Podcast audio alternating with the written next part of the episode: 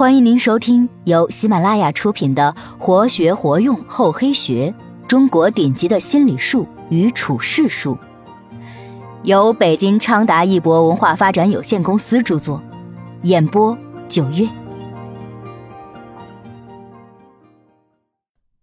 第十二集：指桑又骂槐，正话反着说。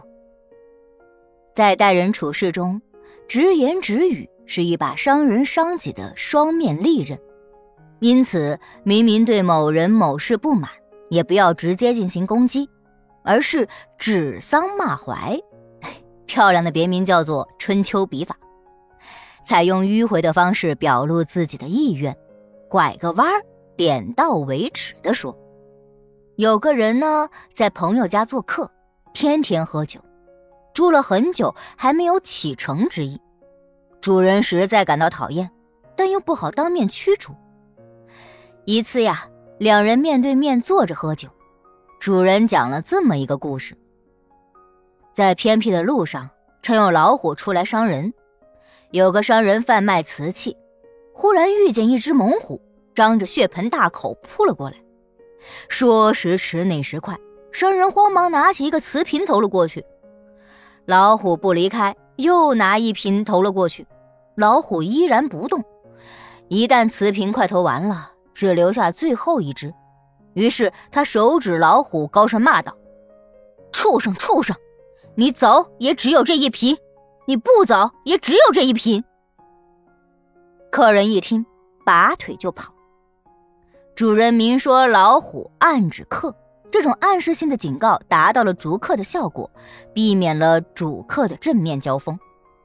对于某些人的愚蠢行为，通常应该直言不讳，立马制止。然而，在某种特殊情况下，对某些特殊人物直接进行口舌交锋，往往达不到你要的效果。此时，正话反说的说服手法就派上用场了。有一次，齐景公的一匹爱马突然病死，他迁怒于养马人，下令将养马人推出去斩首。在场的燕子听说后，略一思索，便跪到齐景公面前数落起养马人的罪状。大王，您想处死养马人，应该先让他知道自己犯了什么罪才行啊！现在让我来列举他的三条罪状，请您听一听。齐景公点头同意，燕子便对养马人高声说道：“你为君王养马，却把马养死了，这是第一条罪状。”死了的这匹马又是君王最喜爱的，所以又增加了一条罪状。因为马的死，君王要处死你。这消息如果让老百姓知道了，他们就会怨恨君王；让邻国知道了，他们就会看不起齐国，让君王背上一个重马不重人的恶名。这不就是你的第三条罪状吗？你犯下如此三条大罪，应该处以死罪。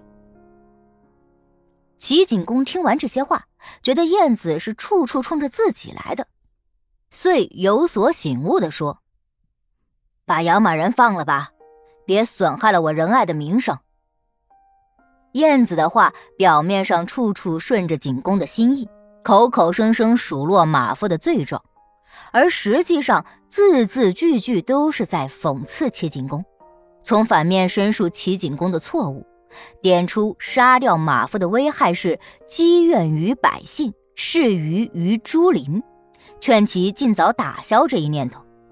这种蕴含大义的弦外之音，齐景公毕竟还能够听得出来，只好释放了马夫。当一个上司要责备属下时，也可以使用这种技巧。譬如，虽然你明明是要责备乙的不是。但你并不正面指责，而以指桑骂槐的方式来责备甲，因为此时你若是责备乙，乙的心里必然会感到难受，对日后的改进不见得就会有效。何况你们二人之间尚有一段距离。但是为何又要责备甲呢？因平时你与甲之间已不存在隔阂。即使甲也犯了同样的过错，而受到上司的指责，也不会感到十分在意。但是因为当时乙也在场，他听后心里会想：原来这样的过错我也犯过。于是乎你的目的便已达到。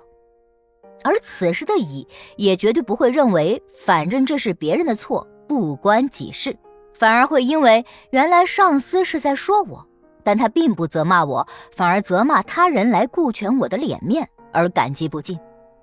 这种正话反说、指桑骂槐的指责方式，对下属是很奏效的。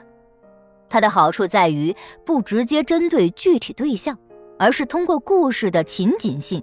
又能转换出受众对强调之物的感受性。所谓说的是那里的闲话，指的其实是这里的事情。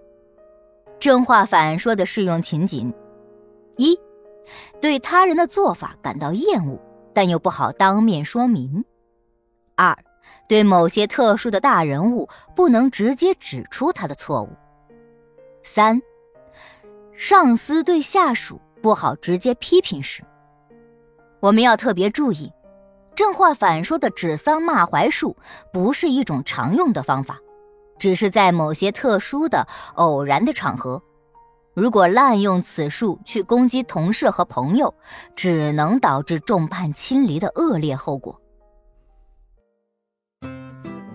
本集播讲完毕，感谢您的收听，我们下集再见。